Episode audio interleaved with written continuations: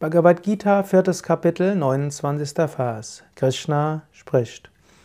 Manche opfern den ausströmenden Atem im Einströmenden und den Einströmenden im Ausströmenden durch Beherrschung des aus- und einströmenden Atems und gehen einzig allein in der Beherrschung des Atems auf.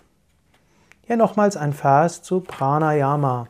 Pranayama ist ein einfacher Weg, den Geist unter Kontrolle zu bringen, zur Konzentration zu führen, um Verhaftungen zu lösen, um höhere Bewusstseinsebenen zu erfahren. Du kannst dir überlegen, welchen Bezug habe ich zum Pranayama? Könnte ich vielleicht meine Pranayama-Praxis etwas steigern? Könnte ich vielleicht ein paar Runden mehr Wechselatmung üben oder überhaupt wieder mit der Wechselatmung beginnen? Oder, falls du schon sehr regelmäßig praktizierst, überlege, bin ich noch konzentriert dabei? Bin ich wirklich sehr bewusst dabei? Wenn ich Pranayama übe, bin ich mir wirklich gottesbewusst oder konzentriere ich mich auf die Chakras? Bin ich mir bewusst, dass Pranayama eine spirituelle Praxis ist zur Erfahrung Gottes? Oder auch am Tag.